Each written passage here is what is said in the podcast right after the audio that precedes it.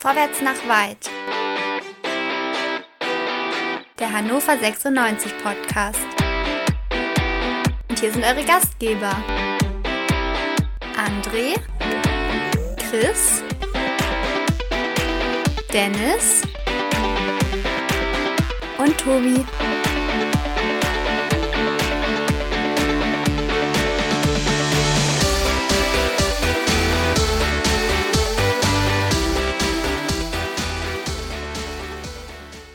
Schönen guten Abend, liebe HörerInnen. Herzlich willkommen zu Vorwärts nach Weit, dem 96 Podcast bei meinsportpodcast.de.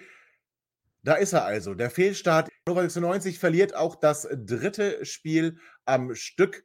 Nach 2 zu 0 Führung noch mit 3 zu 4 zu Hause gegen den SC Paderborn. Darüber wird zu sprechen sein. Und mein Name ist Tobi, heute an meiner Seite Chris. Ja, fängst du mal mit mir an, das ist ja nett. Ja. Das ist äh, wahrscheinlich, weil dich André gerade noch vor Sendungsbeginn ein bisschen geärgert hat. Hallo Tobi, freue mich hier zu sein, auch wenn die Laune besser sein könnte. Ja, ja, ich weiß nicht, wer André ist. Äh, guten Abend, Dennis. Du bist auch dabei. Schönen guten Abend, Tobi. Schönen guten Abend, Jungs. Ich freue mich auf eine vogelwilde Sendung. Na, da bist du eine Woche zu spät. Ach komm. Das kriegen ich glaube nicht. Nee, heute, sind wir, heute sind wir wieder gemäßigt.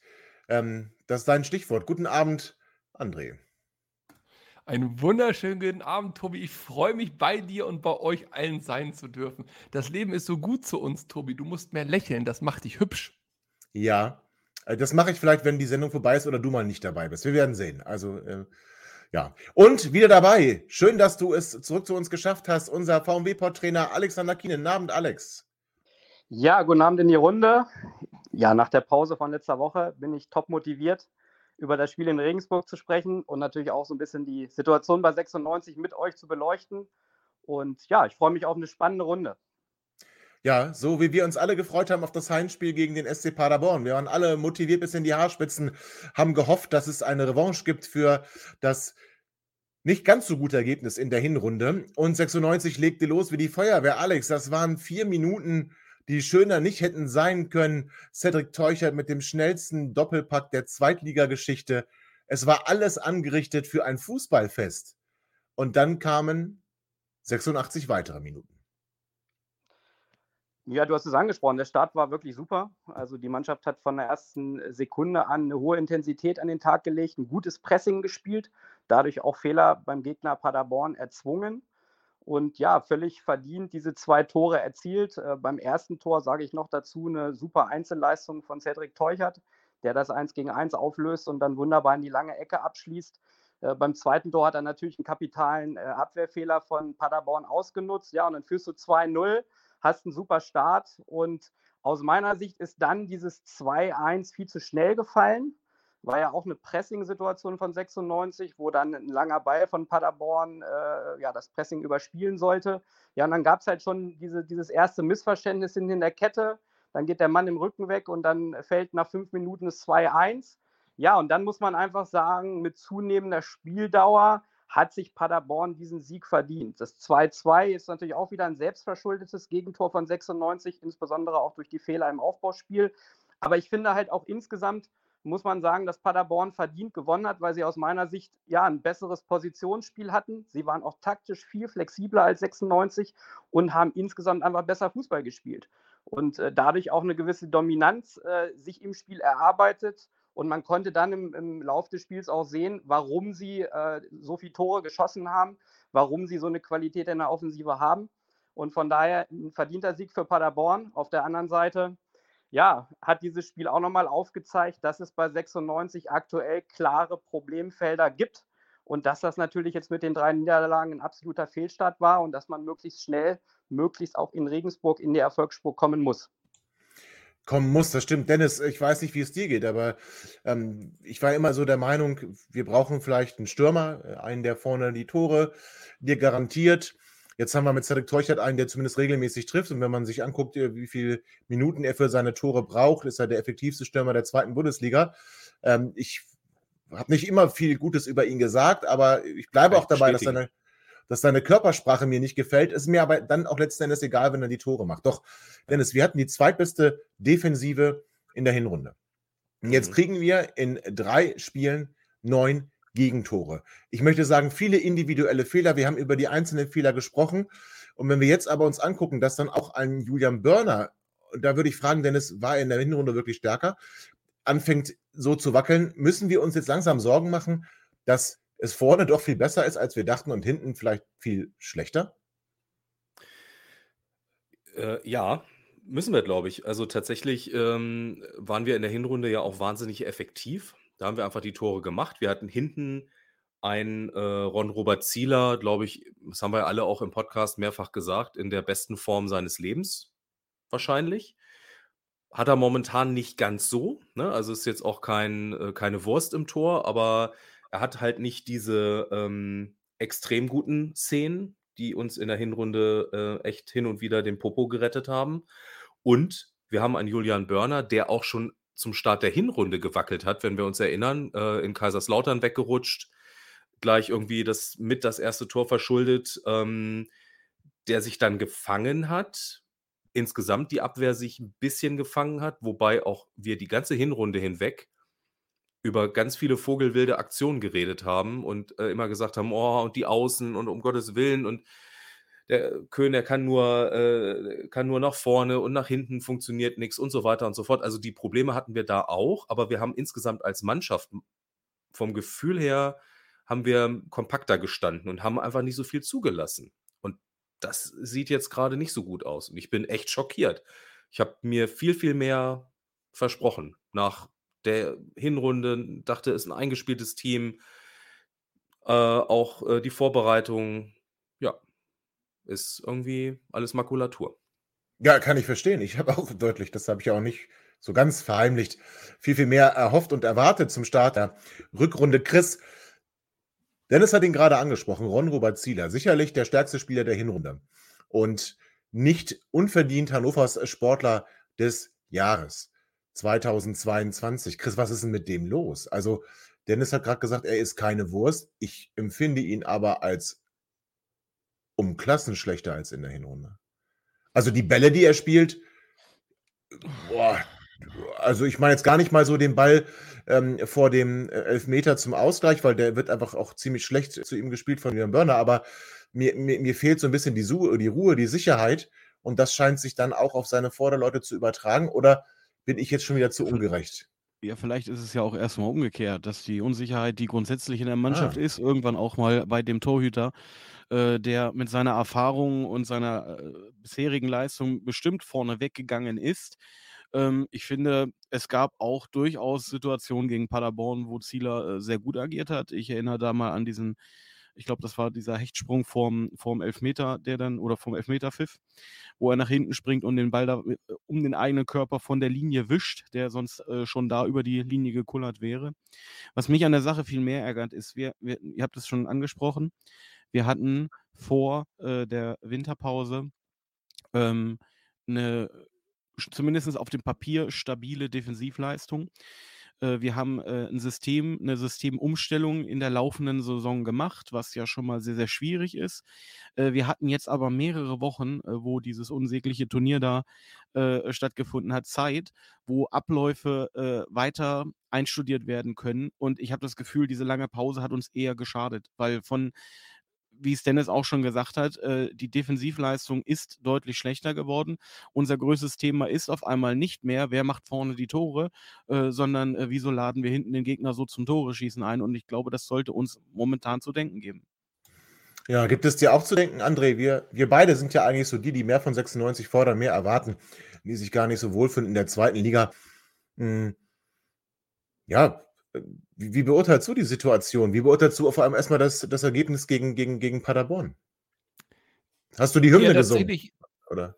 Nein, Gott sei. Dank nicht. Also unsere. Aber äh, tatsächlich gebe ich dir ja recht. Ähm, ich war ja auch derjenige, der mehr erwartet, völlig richtig. Tatsächlich möchte ich den Satz, den du gesagt hast, aber jetzt direkt relativieren. Wenn ich mir die letzten drei Spiele angucke, äh, fühle ich mich eigentlich sehr, sehr wohl in der zweiten Liga. Würde ich gerne nächste Saison auch noch drin spielen. Also, äh, ich, ich, ich, ich habe große Sorge. Ich habe das schon mal hier erwähnt. Die Liga ist eng beisammen. Ich habe aus diesen ersten drei Spielen mehr Punkten gerechnet. Die kommen jetzt nicht. Ähm, jetzt, müssen, jetzt müssen wir in den nächsten Spielen punkten, weil das auch insbesondere gegen Mannschaften passiert, die ganz unten drin stehen. Und wenn wir punkten müssen und gegen Mannschaften, die ganz unten drin stehen, sehen wir auch nicht immer ganz grandios aus.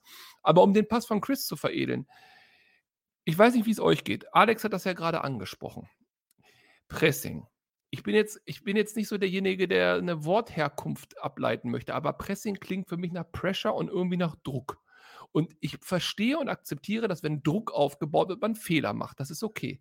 Aber das, was Paderborn gezeigt hat und was uns zu Fehlern gezwungen hat, war kein Pressing. Das war Antraben, leichtes Anlaufen. Und dass uns das schon so sehr unter Druck setzt und vor Probleme stellt, äh, das muss ich sagen, das schockiert mich. Und da bin ich genau bei Chris. Was ist denn da in dieser Winterruhe äh, schiefgelaufen? Also, ja. das ist ja, das ist un wirklich unfassbar. Nicht nur die Dinge, die zu Toren geführt haben, aber auch die Pässe, äh, dieses mhm. hektische Ball wegschlagen, kein Aufbau, nichts, als ob man überrascht ist, dass der Gegenspieler einen auch mal anläuft. Ich bin wirklich schockiert ob der Leistung aktuell und ähm, ich, ich, ah, also ich, ich habe ein bisschen Zittern. Ich bin nervlich ein wenig äh, okay. flatterig. Ja, aber äh, lass uns, Alex, nochmal kurz bei dem Spiel gegen Paderborn bleiben. Du hast gesagt, das äh, 1 zu 2 oder das 2 zu 1 für Paderborn viel, viel, viel, viel zu schnell. Das äh, Gefühl hatte ich auch. Und nach dem 2-2 war eigentlich schon fast klar, dass wir das Spiel verlieren. Aber äh, Alex, hättest du, wenn du jetzt Schiedsrichter wärst, hättest du den Elfmeter vor dem 2 zu 2 gepfiffen? War das für dich ein Elfmeter? Oder hättest du vielleicht auf Abseits entschieden?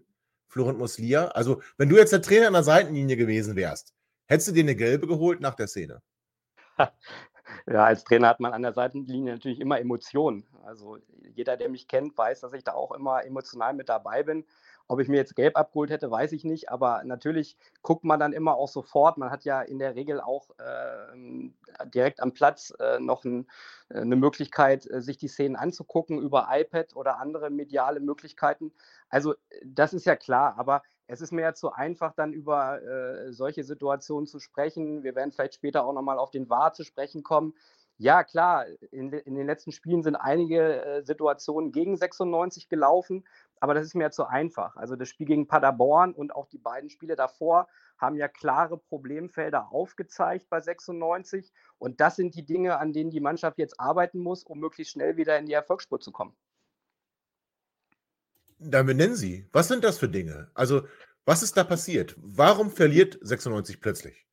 Naja, das eine ist ja schon gerade angesprochen worden. Du hast natürlich aktuell große Probleme im Deckungsverhalten. Auch die Fehlerquote in der Defensive ist eindeutig zu hoch. Es ist angesprochen worden, diese neun Gegentore in drei Spielen.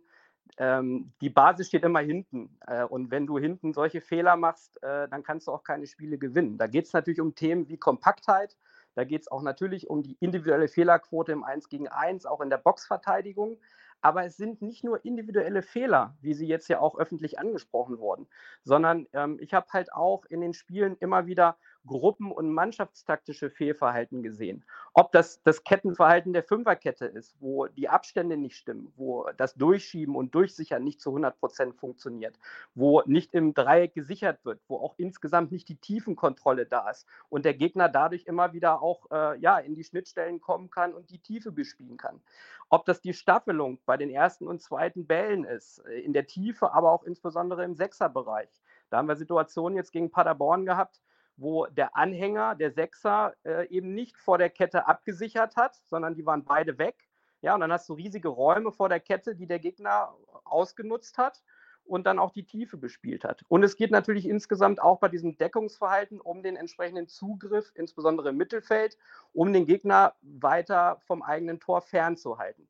Aber das ist so der eine Aspekt. Was mich auch beschäftigt, ähm, ist so dieses Thema Spielaufbau, auch Spielfortsetzung, ist auch gerade schon kurz angesprochen worden, ich glaube von André.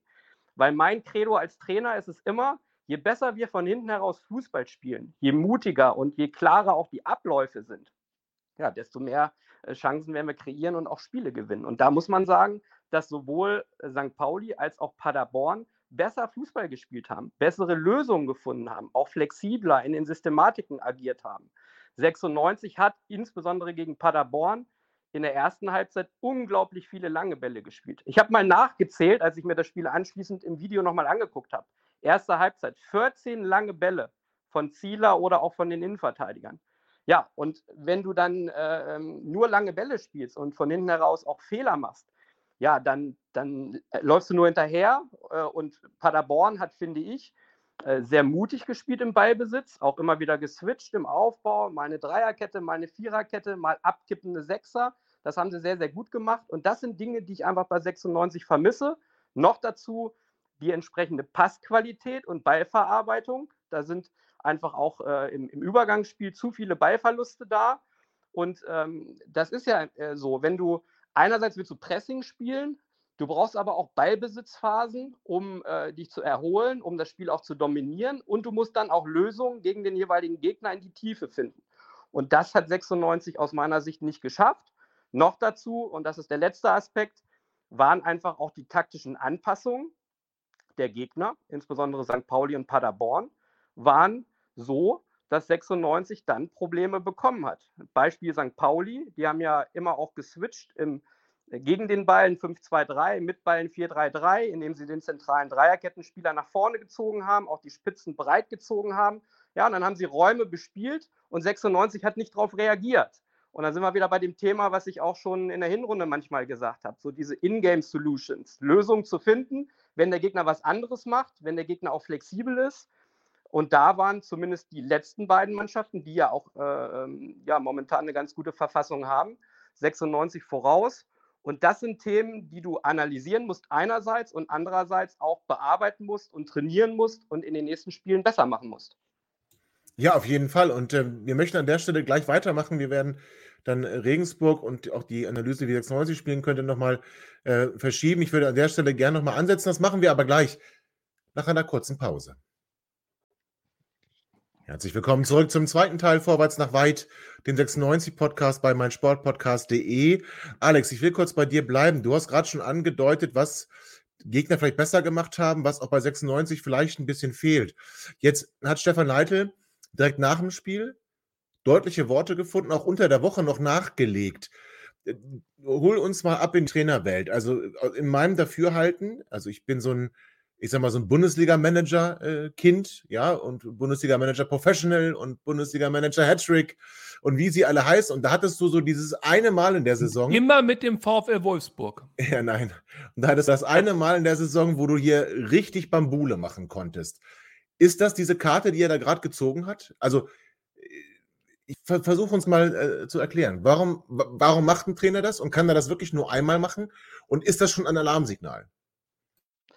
Ja, das ist schon ein Stück weit ein Alarmsignal und das kannst du auch nicht, nicht häufig machen. Da gebe ich dir recht. Das ist, da ist jetzt mal auch, auch öffentlich natürlich, ähm, ja, sind klare Worte gefallen. Also nochmal, nach drei Niederlagen ist es normal, dass es Kritik geben muss. Damit muss auch jeder Trainer und, und müssen auch die Spieler umgehen können. Ähm, und ja, ich bin auch ein Typ, wenn ich dreimal verliere, ja, dann raste ich auch aus. Aber ich würde das eher, und das ist eher mein Stil, eher intern machen. Also ich bin schon jemand, der dann äh, äh ja auch intern klare Punkte anspricht, wo es auch mal knallen muss, wo Tacheles geredet werden muss, äh, wo auch Reibung erzeugt werden muss. Ähm, ich bin eher nicht der Typ, äh, der äh, ja öffentlich Spieler äh, an den Pranger stellen würde. Das muss, das muss ich jetzt von meiner Seite sagen. Aber nochmal, da ist jeder, jeder anders. Ähm, ich finde immer, es muss darum gehen, auch gerade ähm, in der Analyse und in der Trainingswoche, ja, dass ich klare Punkte anspreche, dass ich dann auch mir Dinge im, im Training erarbeiten muss, weil Fußball ist immer Arbeit erstmal. Du musst dir das im Training erarbeiten, du musst fleißig sein, du musst da auch schon den, den Wettkampf vorbereiten und simulieren. Und da musst du den Konkurrenzkampf anheizen, der muss da sein, aber ich würde nicht drohen. Ähm, das ist so das, was ich denke. Und abschließend noch dazu, am Ende geht es jetzt trotz dieser drei Niederlagen darum, dass Spieler, Trainer und Staff alle eine Einheit sind. Alle sind in einem Boot. Es geht nicht darum, einzelne Schuldzuweisungen zu machen. Äh, nicht der Einzelne ist schuld, sondern die, die müssen sich da jetzt gemeinsam rausarbeiten über Zusammenhalt. Auch äh, man muss jetzt erwarten, dass das Team wirklich fightet äh, am Samstag, um einen Turnaround zu schaffen. Und da muss ich als Trainer vorweggehen und die Mannschaft muss mitziehen. Stimme dir komplett zu in dem, was du tun würdest, aber hat nicht Leitl mit diesem Move, den er getan hat, das exakte Gegenteil jetzt äh, heraufbeschworen? Ich frage mich, wie will er aus der Situation herauskommen? Du sagst, Konkurrenzsituation. Äh, ähm, im besten Sinne aufstacheln. Die Besten sollen dann natürlich spielen. Wenn du aber von vornherein sagst, das wird Konsequenzen haben, wir werden eine andere Aufstellung sehen. Warum sollten denn die angesprochenen, er hat ja auch Namen gesagt, sich dann im Training da wirklich voll reinhauen, wenn sie eh wissen, nächste Woche spiele ich nicht, will ich eh bestraft. Und auch, auch perspektivisch. Also ich meine, wir haben das ja nach der Hinrunde diskutiert mit unserem Linksverteidiger. Ähm, wir haben in der gesamten Hinrunde die Problematik Köhn ja auch diskutiert. Wir wir haben Aussetzer, Tobi hat es gesagt, von Burner ja auch schon vorher gesehen. Ja, war ärgerlich, dass es jetzt die dritte Niederlage ist, aber letztendlich, das gab es alles vorher schon. Was hat jetzt dieses Fass zum Überlaufen gebracht, dass man da so harsch reagieren muss und was verspricht man sich davon? Ich war baff erstaunt. Als Fan sage ich natürlich, ja super, muss ja mal gesagt werden aber mit äh, kühn und nüchternem Verstand, ich sehe nicht, wie daraus was Gutes erwachsen kann, schon gar nicht fürs nächste Spiel, außer man packt die Spieler an der Ehre und sie zeigen eine bessere Leistung. Dann frage ich mich aber, muss man sie wirklich an der Ehre packen? Können die nicht auch von sich aus dann diese Ehre, was immer das sein soll, haben? Also ich bin irritiert, ich sage es ganz vorsichtig. Ja, also erstmal gibt es natürlich Situationen, wo man auch äh, aus der Emotion heraus Dinge sagt. Ähm, Stefan Leitl hat ja dann in der Woche auch nochmal nachgelegt und auch diese Punkte, die er genannt hat, auch nochmal bekräftigt.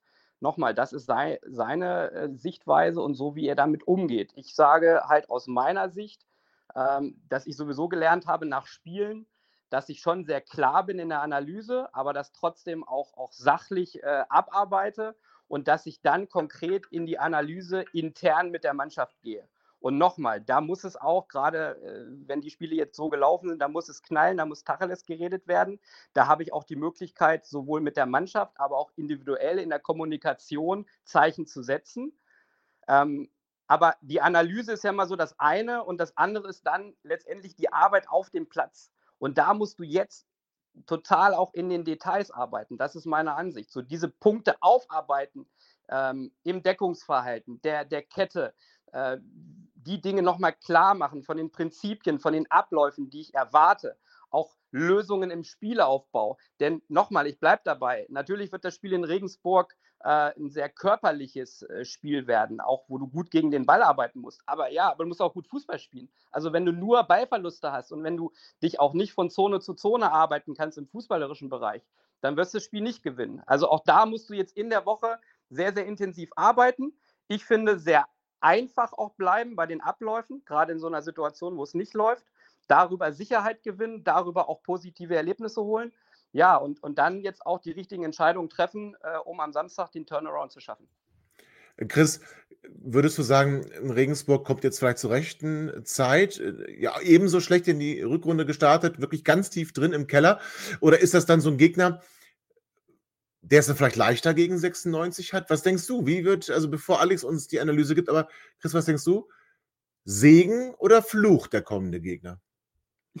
Das liegt am Ergebnis. Also, das kann ja, wenn wir das gegen, gegen, äh, Ja. gegen den Jahren jetzt auch äh, versauen sollten, ähm, dann definitiv Fluch, weil dann die Frage ist ja jetzt schon vorm Spiel, gegen wen wollen wir gewinnen, wenn nicht gegen den Tabellenletzten. Äh, die Ausgangssituation, was die nächsten fünf Spiele betrifft, ist ja durchaus so, dass man sagen kann, man kann eine Menge verlieren, aber man kann halt auch wieder eine Menge gerade biegen und es, zumindest wenn man auf die Tabelle schaut, ähm, sollte es machbar sein, wenn man guckt, dass man gegen Magdeburg spielt, gegen Rostock, äh, gegen die Unaussprechlichen.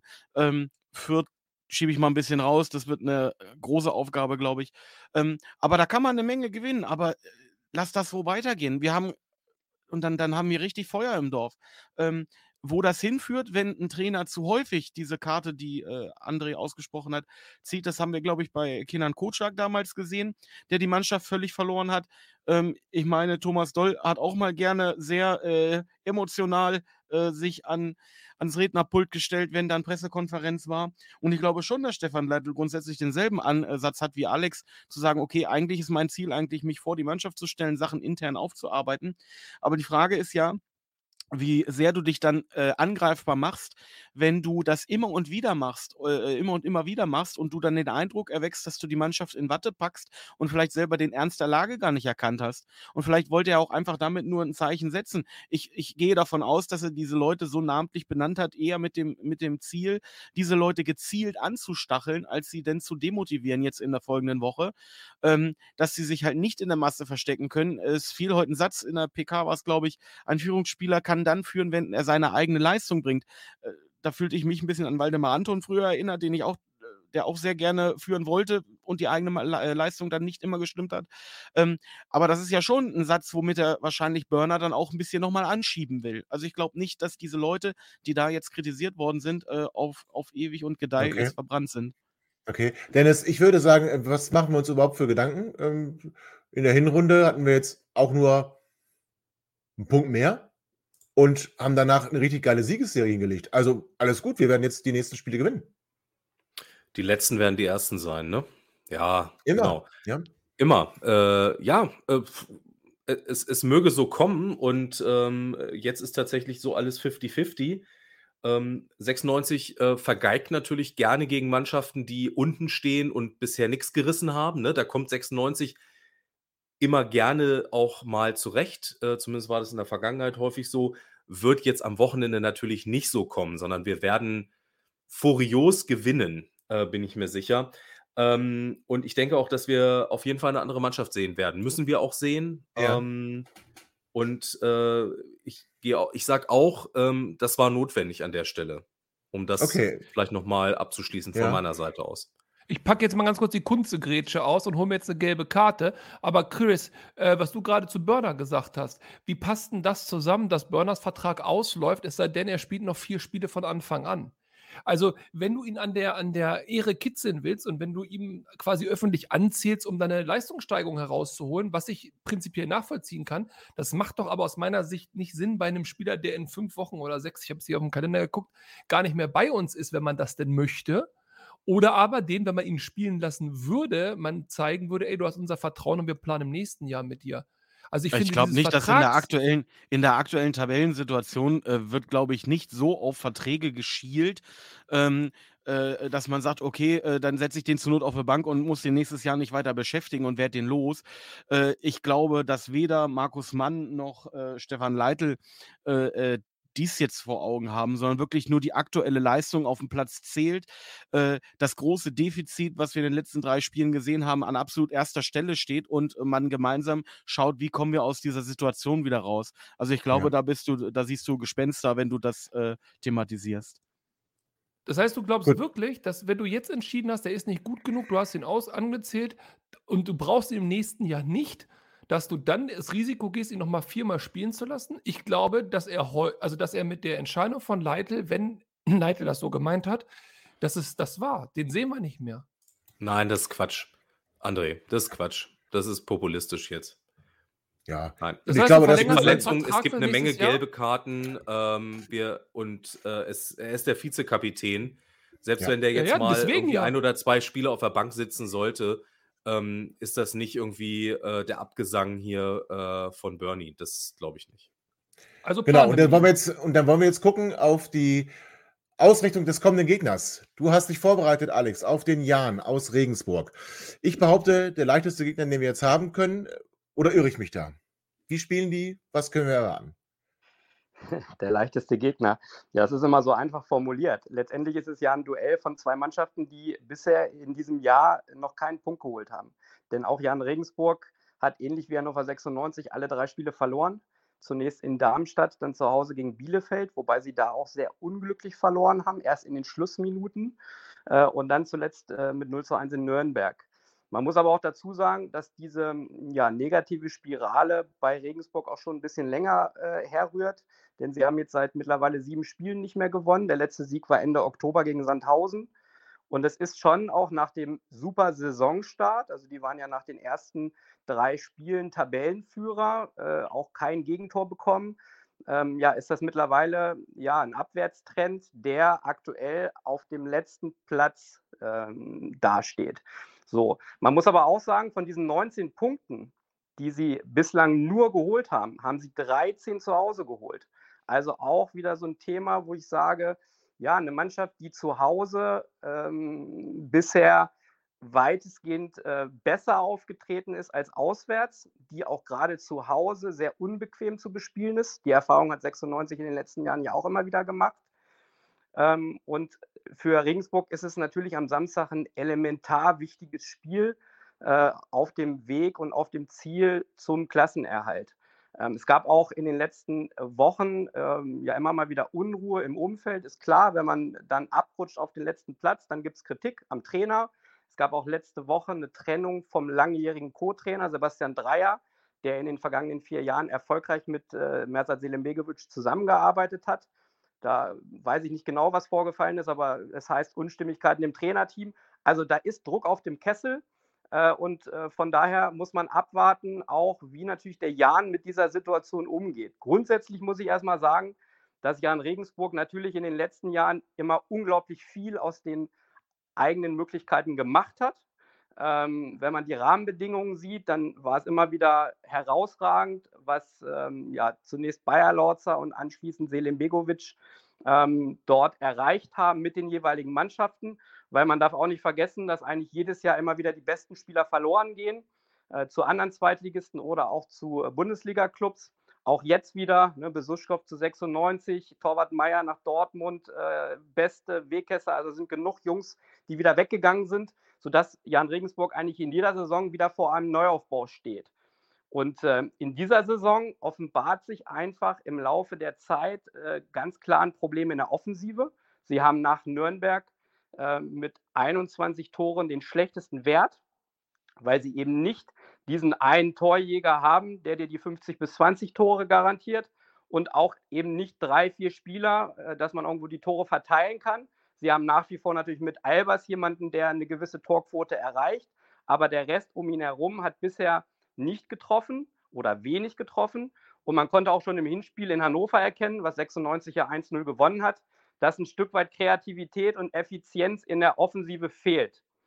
Ähm, und da muss man abwarten, ähm, ja, wie der Jan auch am Samstag äh, das kompensieren möchte. Vom System erwarte ich ein 4-2-3-1, also ähnlich wie im Hinspiel. Das heißt, sie spielen hinten mit einer Viererkette und zwei Sechsern davor und versuchen dadurch ein stabiles Zentrum herzustellen. Und dann haben sie vier Spieler davor, die sowohl im Pressingverhalten als auch in der Arbeit mit Ball sehr flexibel agieren. Meistens ist diese Anordnung eher in einer flexiblen, beweglichen Raute mit einem Zehner, zwei Außenspielern und einem Mittelstürmer. Und so versuchen sie ähm, dementsprechend, äh, ja, zum einen das Pressing einzuleiten, zum anderen aber auch natürlich äh, Aktionen in die Tiefe herzustellen. Äh, gegen den Ball erwarte ich äh, vom Jan schon ja, eine sehr kompakte, sehr intensive und aggressive Spielweise. Das ist ja auch das, was Stefan Leitl heute in der PK gesagt hat. Also das wird ähm, ja, sehr körperlich sein. Ähm, das ist eine, eine, unbequeme physische Mannschaft, die versuchen wird, 96 das Leben schwer zu machen, mit einer entsprechenden Balance äh, zwischen einem hohen Pressing und manchmal auch eher tiefen Mittelfeldpressing. Sie haben klare Auslöser auch für dieses Pressing, Rückpässe, Querpässe, ungenaue Abspiele. Das sind klare Trigger, die man immer wieder erkennen kann. Auch ruhende Bälle, die sie zustellen und dann attackieren. Ja, und da musst du einfach körperlich dagegenhalten, weil sie insbesondere im Zentrum versuchen werden, 96 den Schneid abzukaufen. Ich sehe trotzdem äh, auch Räume, die man bespielen kann. Und man darf auch nicht vergessen, dass Regensburg auch gerade äh, im Herbst und auch zu Beginn dieses Jahres äh, auch viele Chancen des Gegners äh, zugelassen hat, auch eine relativ hohe Gegentorquote äh, hatte. Äh, und von daher kannst du schon auch gegen diese Kompaktheit des Gegners, gegen dieses 4-2-3-1, über diagonale Räume gegen die Querverschiebung der Sechser, über ballferne Außenspuren, indem du dann doppelst gegen den Außenverteidiger und auch über gute Pässe in die Schnittstellen, weil wenn die Innenverteidiger auch die Kette insgesamt die Tiefe verteidigen müssen, dann haben sie schon auch Probleme. Mit Ball erwarte ich vom Jan am Samstag keine spielerischen Geniestreiche, sondern auch ein sehr geradliniges Spiel nach vorne. Deutliche Muster auch im Spielaufbau mit der Viererkette und den Sechsern auch mal ein Sechser, der abkippt zentral oder seitlich, um Überzahl herzustellen. Aber ansonsten versuchen sie schon relativ schnell in die Tiefe zu kommen. Über vertikale Pässe, bei Druck auch über lange Bälle, über Chipbälle auf Albers oder Uvuso und dann versuchen sie darüber in die Tiefe zu kommen. Aus meiner Sicht muss 96 gegen Jan äh, bei insbesondere drei Momenten aufpassen, wo äh, Regensburg Torgefahr ausstrahlt. Das wird auch wieder das schnelle Umschalten sein. Da versuchen sie aus Ballgewinn sofort in die Tiefe zu kommen. Da musst du die Tiefe gut kontrollieren, auch eine gute Restverteidigung haben.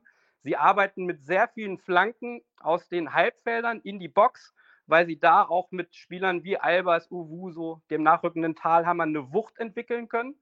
Und sie haben äh, im ganzen Saisonverlauf auch ganz klar eine Stärke bei Standardsituationen gehabt. Auch zuletzt im Heimspiel gegen Bielefeld äh, haben sie das Tor nach einer Standard gemacht, haben noch ein weiteres Tor äh, äh, nach einer Ecke gemacht, was aberkannt wurde wegen, ähm, glaube ich, Foulspiel oder Abseits.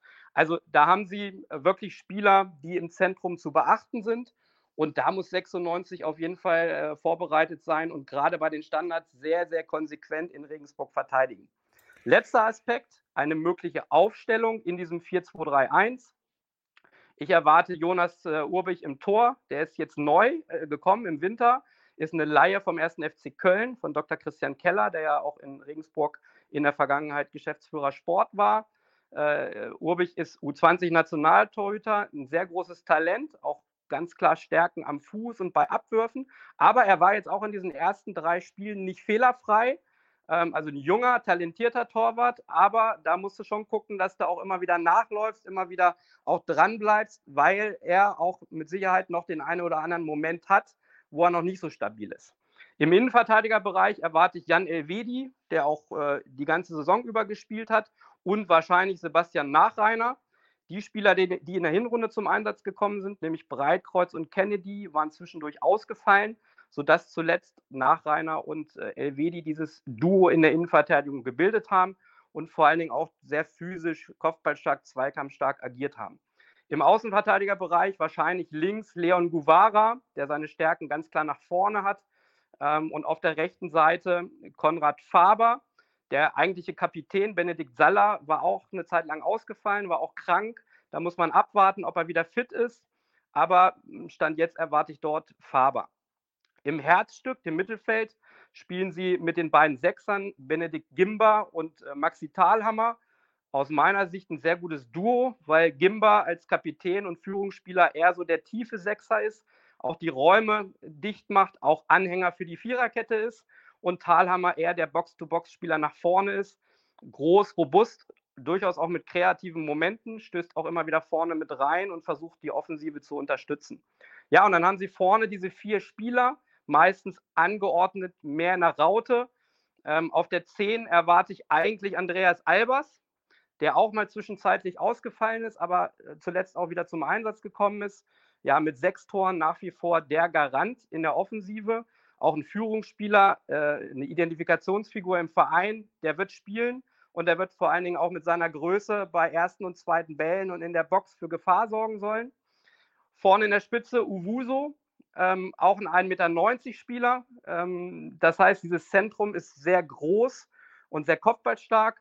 Ja, und über die Seiten und insbesondere in den Zwischenräumen und Halbspuren werden wahrscheinlich Joshua Mees und Sabret Singh agieren, die beide sehr agil sind, die beweglich sind und die zusammen mit den beiden großgewachsenen Spielern für Bewegung in der Offensive sorgen sollen. Sie haben dann noch Optionen mit Makridis, mit Schipnowski, aber insgesamt fehlt halt, und das muss man klar sagen, so dieser typische Vollstrecker außer Albers. Der Rest hat bisher zu wenig Torgefahr ausgestrahlt und deshalb sind sie insgesamt mit ähm, der geringen Torquote auch äh, ja, ein Stück weit zurecht in der aktuellen Situation.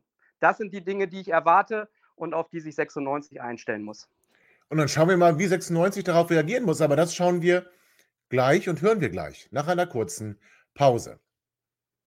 Herzlich willkommen zurück zum letzten Teil Vorwärts nach weit den 96-Podcast bei meinsportpodcast.de. Wir haben das Spiel bei Jan Regensburg vor der Brust. Alex, du hast uns gesagt, Jan Regensburg ist standardstark. Das ist natürlich eine Hiobsbotschaft für alle sich Fans.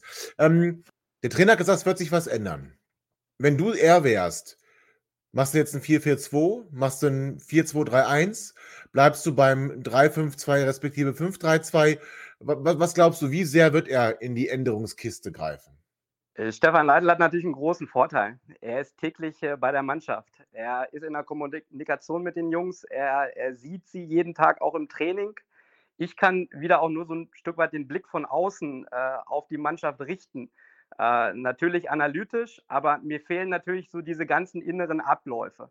Ähm, von meinem Gefühl, so wie die ersten drei Spiele gelaufen sind, würde ich tatsächlich auf eine Viererkette umstellen ähm, und würde dann tatsächlich ähm, davor auch mit zwei Sechsern agieren. Warum? Weil, wir haben darüber gesprochen, du musst jetzt gucken, dass du wieder diese defensive Stabilität hinbekommst, dass du möglichst in diesem Auswärtsspiel die Null verteidigst. Und ich denke, mit einer engen Viererkette und zwei Sechsern davor ähm, kannst du das hinbekommen. Trotzdem ähm, musst du auch gucken, dann, dass du dich auch nicht hinten einmauerst, sondern schon kompakt in der Spielweise, aber insbesondere auch in der, in der Mittelzone und in den offensiveren Zonen äh, ja, sehr aktiv und sehr präsent sein. Äh, und wie gesagt, ich denke, dass du das mit diesem 4-2-3-1 gut machen kannst und trotzdem aber auch noch genug Spieler nach vorne hast, die ähm, ja, die Defizite, die ähm, Regensburg aufweist, nutzen können. Dennis, Regensburg kann Standards. Ich habe Angst. Also mir macht das so. Ja, ja. Ich habe Angst und ich, ja. ich weiß nicht, also ich meine, äh, manchmal, wenn man uns beide so reden hört, denkt man ja auch, ach ja, die beiden alten Männer reden wieder, aber mal ernsthaft, ja. Ne? Also ich bin ja auch Historiker. Wann waren wir das letzte Mal über längere Zeit nach Standards, also wir selber, nach Standards gefährlich? Ja, da war Peter Neururer hier Trainer.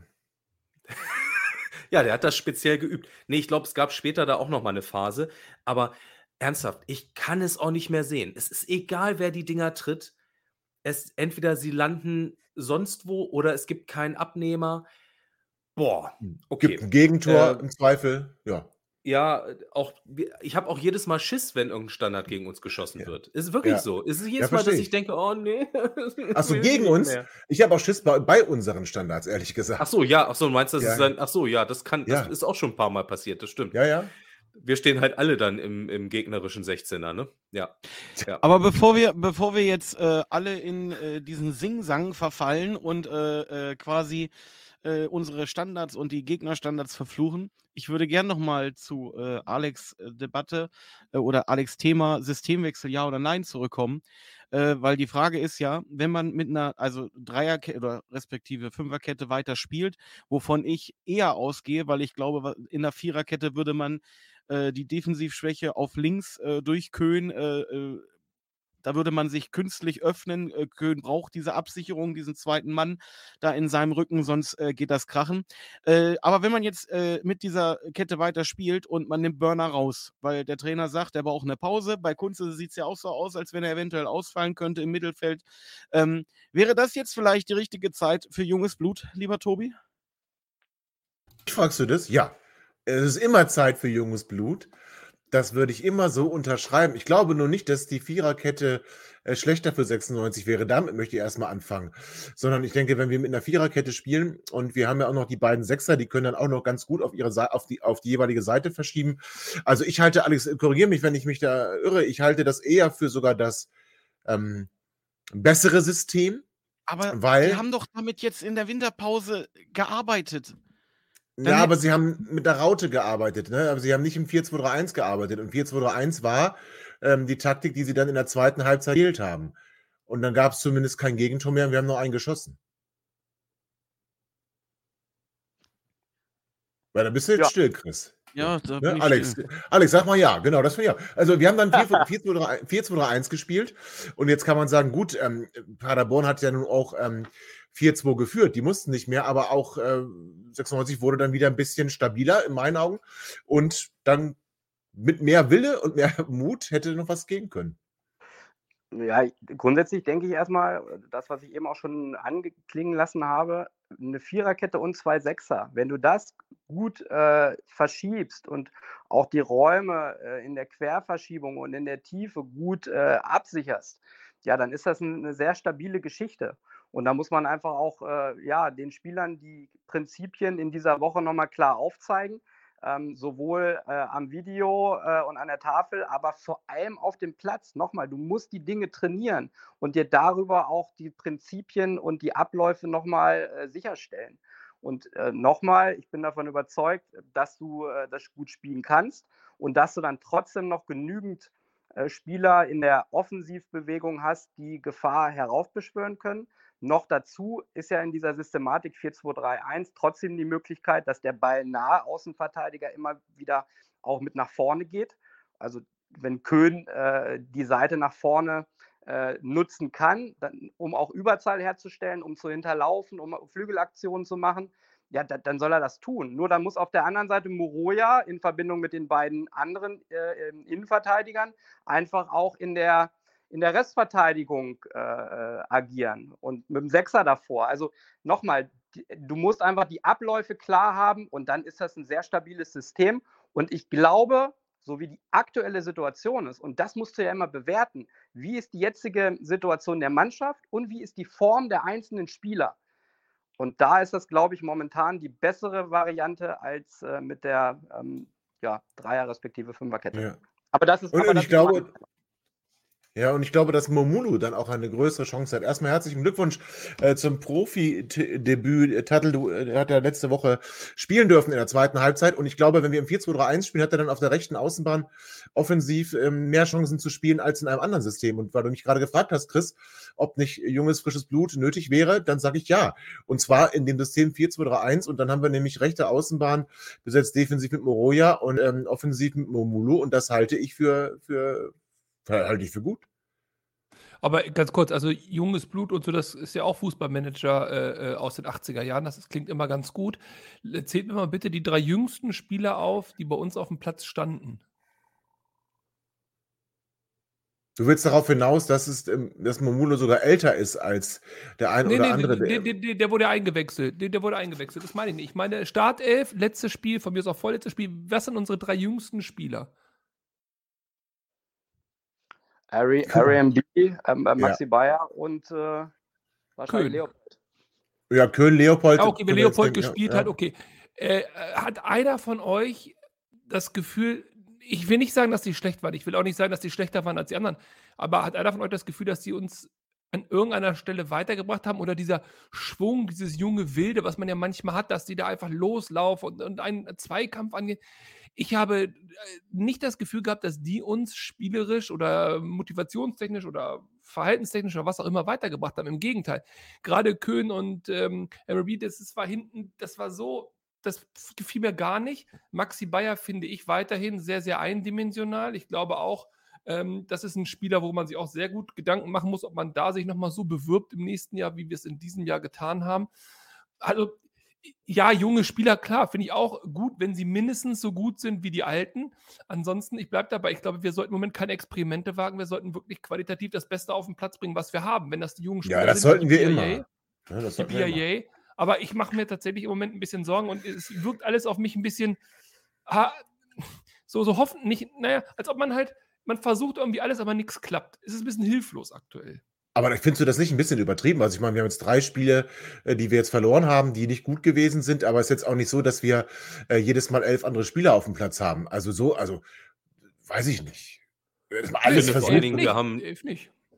Wir haben, wir haben doch aber auch eine ganze Menge gesehen, was, äh, was, was gut gelaufen ist. Also ähm, ich meine, wir haben über die ersten vier Minuten zwischendurch schon mal gesprochen. Jetzt kommt er mit seinen fünf guten Pässen wieder aus dem letzten Jahr. Pass auf, ich freue mich. ich glaube, schon zwei Jahre her.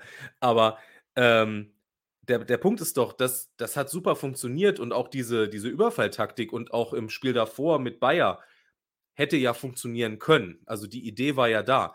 Was uns Was fehlt, ist, einfach, ist dann die Kompaktheit nach hinten. Ist dir das zu, war dir das zu militärisch? Das nehme ich das zurück. Also nein, aber nein, nein, dieses, das Wort, schnelle ach, nach vorne Fußball. spielen. Nein, nein, nein, aber wo, wo hattest du jetzt das Gefühl, dass er hat es nicht, er, er nicht verstanden. Also er hat es nicht, wahrscheinlich das Spiel nicht gesehen, würde ich sagen. Naja, er meinte, dass wir nach den zwei Toren nach hinten halt übergefallen sind. Oh, schön. Also die zwei Tore, ja. entschuldigt mal bitte, die zwei Tore. Jetzt kann man natürlich sagen, wir hatten aber du musst Taktik, doch, pass auf, aus der Kabine raus und gehen drauf. Aber beide Tore resultieren aus eklatanten, eklatanten ja. Abwehr, also aus Hannover ja, aber die du auch ausnutzen musst. Abwehrfehler von Paderborn. Ja, haben und, wir auch. Aber die musst du doch auch erstmal sehen und ausnutzen. Und Dennis hat das ja völlig Problem recht. ist, dass wir, dass wir anschließend genau, genauso agieren. Und ja. das ist das Problem, ja. dass du, wenn du 2-0 führst, Aber auch einfach mal einen Gang zurückschalten musst. Und da finde ich, und da sind wir wieder bei den auch den erfahrenen Spielern, dass ich dann erwarte, dass die in so einer Situation auch sagen, ey, okay, und jetzt einmal durchatmen, wir kontrollieren jetzt den Ball und wir spielen jetzt erstmal hier ein bisschen unseren Schuh runter und lassen die anderen erstmal kommen und gucken mal, was passiert. Aber nicht, und da sind wir wieder beim Vogelwilden, was ich am Anfang gesagt habe, einfach irgendwie Vogelwild weiterspielen und denken, ja, dann schießen wir halt noch drei Tore oder was. Mhm. Und das fehlt du mir total. Und das, ehrlich gesagt, da, da, muss ich schon die Mannschaft dann auch hinterfragen. Gerade die, die so erfahren sind. Da hast du recht, wenn die dann in Form wären, ne? das ist halt das Problem. Aber die Überfalltaktik, also ich denke, André hat es einfach nicht gesehen, dass wir beim FC St. Pauli äh, versucht haben mit den Steilpässen auf Maxi Bayern, denn nur so kannst du ihn eigentlich einsetzen. Und ich glaube, das meint Dennis. Er meint jetzt gar nicht äh, so sehr die Dinge, aber er meint auch vor allem dieses Überfallartige, also schnelle Pass in die Spitze, Steilpass auf Maxi Bayer, der, der geht durch und macht das Tor oder wird gefault gegen keinen Elfmeter. Ähm, Richtig, aber Maxi Bayer, aber mit Maxi Bayer hast du keine andere taktische Option, weil das ist das Einzige, was er wirklich gut, aber das ist das Absolut Einzige, richtig. Das stimmt. Also das wenn der auf dem Platz Frage. steht, muss die gegnerische Mannschaft wissen, dass man auf äh, lange Ball in weiten Raum spielt und tatsächlich, und du sprichst jetzt gerade mit dem Elfmeter an, wir hatten da ja, glaube ich, auch einen kleinen Disput. Ähm, das ist ja eine spannende Geschichte, weil genau das geht ja nicht auf. Ja, das kann aufgehen und ja, der Schiedsrichter kann da auch Elfmeter geben, aber sie tun es ja exakt im Moment eben nicht. Und dann ist halt die Frage, ob der Weg der richtige ist. Ähm, ja. also, naja, man kann es probieren. Also es, es war ein genau, Versuch. Wir ne? versuchen ne? viel, ja. aber es klappt gar nichts im Moment. Ja, gar nichts finde ich zu viel, aber Alex VAR hast du vorhin auch angesprochen. Ja, André sagt gerade, also man könnte Elfmeter geben oder man könnte auch mal Abseits pfeifen, aber die, sie tun es einfach nicht. Ich würde sagen, sie tun es bei 96 nicht. Es gibt vergleichbare Situationen, wo dann, ich meine, mindestens eine Szene ähm, gegen Maxi Bayer, sei das Spiel gegen St. Pauli, sei es das Spiel gegen Paderborn, zum Elfmeter geführt hätte, wenn nicht 96 und vielleicht auch eine andere Besetzung im Keller gewesen wäre. Ja, das ist, das ist für mich schwer zu sagen. Also das sind natürlich Situationen wie jetzt auch gegen Paderborn. Ähm, für mich war es so eine 50-50-Situation. Es war äh, aus meiner Sicht ein Kontakt da, ähm, aber es war auch nicht so eindeutig, äh, dass ich da sofort auf Elfmeter entschieden hätte. Und ähm, diese Diskussion mit dem War haben wir ja immer wieder, äh, sowohl bei Foulspielen als auch bei Handspielen. Ähm, das ist eine Diskussion, ähm, an der ich mich eigentlich auch nicht so beteiligen möchte, weil ich eigentlich eher den Fokus auf ja, die anderen Dinge legen möchte, die ich auch angesprochen habe. In der Situation ähm, können wir es eh nicht beeinflussen. Es wird dann so entschieden. Man muss eher grundsätzliche Dinge auch nochmal, äh, das, das war sicherlich äh, diskutieren, auch in Frage stellen. Aber in der Situation jetzt ähm, kann ich es auch nicht zu 100 Prozent bewerten und möchte ich es auch nicht. Ja, ist auch okay. Mu muss auch nicht. Aber äh, dann, dann wollen wir mal gucken. Also lassen wir, das, lassen wir das mal außen vor. Aber gucken wir jetzt das Spiel. Für mich, also ich habe gesagt, die ähm, Spiele davor waren immer so ein bisschen entscheidend. Bleiben wir oben dran, bleiben wir nicht oben dran. Jetzt geht es eigentlich darum, rutschen wir unten rein oder rutschen wir nicht unten rein. Also wieder mal ein Schlüsselspiel vor der Brust. Großer Druck, weil die Leistungen nicht stimmten. Haben wir alles besprochen wie Regensburg spielen wird, haben wir besprochen, was 96 unter Umständen machen muss und wie wir sie erwarten. Wie geht denn das Spiel jetzt eigentlich aus? Also holen wir das 5 zu 0, das ich erwarte? Dennis, ich habe nicht verstanden, dass du auch so ein ähnliches Ergebnis willst, oder? Äh, du meinst, äh, wir gewinnen äh, 5-0? Ja, klar. Okay. Ähm, ja, also wir gewinnen auf jeden Fall. Ähm, ich tippe mal auf ein ähm, 1 zu 3. Ah ja, auch okay. Ähm, André, was meinst du? Wollen wir den Sieg? Gewinnen wir? Ja, müssen wir. Also, ich habe kein gutes Gefühl, der Trend ist not my friend aktuell, aber da brauchen wir nicht diskutieren. Also, du musst gegen Regensburg gewinnen. Wenn wir gegen Regensburg nicht gewinnen, dann, dann wird mir das hier alles viel zu zappenduster und das will ich nicht. Ich will nicht zappenduster haben. Ja, wir müssen gewinnen. Dreckiges 1-0, scheißegal wie, ist mir völlig egal wer. Irgendwie dreckiges 1-0, vielleicht auch ein schönes 4-0, aber bitte, bitte, bitte irgendwie drei Punkte mitnehmen. Alles ist gut. Alex, aber das muss, oder? Also, das wird, das wird jetzt, wird, wird ein Sieg 96 wird nicht wieder so auftreten wie in den ersten drei Spielen. Davon bin ich auch überzeugt. 96 wird das mhm. Spiel gewinnen. Am Ende glaube ich, dass sich die höhere individuelle Qualität, und die hat 96, durchsetzen wird. Und deshalb tippe ich äh, auch auf ein 3-1 für 96. Na guck, dann muss André jetzt äh, 4-0 nehmen. Ah nee, das 3-1 war Dennis. Entschuldigung, dann ist so. Ja, aber ihr, ihr habt recht. Also wir sind alle der Meinung, 96 wird gewinnen. Dreckig oder schön ist erstmal egal. Hauptsache die drei Punkte. Da bin ich bei André. Also muss ein Sieg her, egal wie. Und wenn es in der 95. Minute ein Eigentor ist von Regensburg, auch das kann dazu führen, dass sich was löst und dass die Mannschaft dann ähm, kommenden Spiel gegen den nächsten vermeintlichen Abstiegskandidaten, nämlich gegen Magdeburg. Das nächste Auswärtsspiel also äh, gegen Magdeburg. Liebe Grüße an Hannover 96 Ticketing, das macht ihr wirklich ganz großartig. Hauptsache, das Stadion ist voll scheißegal, wer da hingeht. So, also glauben wir daran, dass 96 die nächsten beiden Auswärtsspiele beginnt, zumindest mal das erste Auswärtsspiel gewinnt am Wochenende gegen Jan Regensburg und dann diesen Abwärtstrend stoppen kann und nicht ans Ende der Rückrundentabelle rutscht. Davon gehen wir aus. Allen Fahrern, die nach Regensburg fahren, viel Spaß, bringt drei Punkte mit, seid erfolgreich, habt ja, habt Spaß und hört dann wieder bei uns zu, wenn wir darüber sprechen, wie das Spiel gegen Regensburg gelaufen ist und wenn wir dann darauf schauen, was das zweite Auswärtsspiel in Folge gegen den ersten FC Magdeburg angeht. Bis dahin bleibt uns gewogen, bleibt uns treu, denkt immer daran 96. Alle und bis bald. Ciao. Ihr seid immer noch da? Ihr könnt wohl nicht genug kriegen. Sagt das bitte nicht den Jungs. So, jetzt aber abschalten.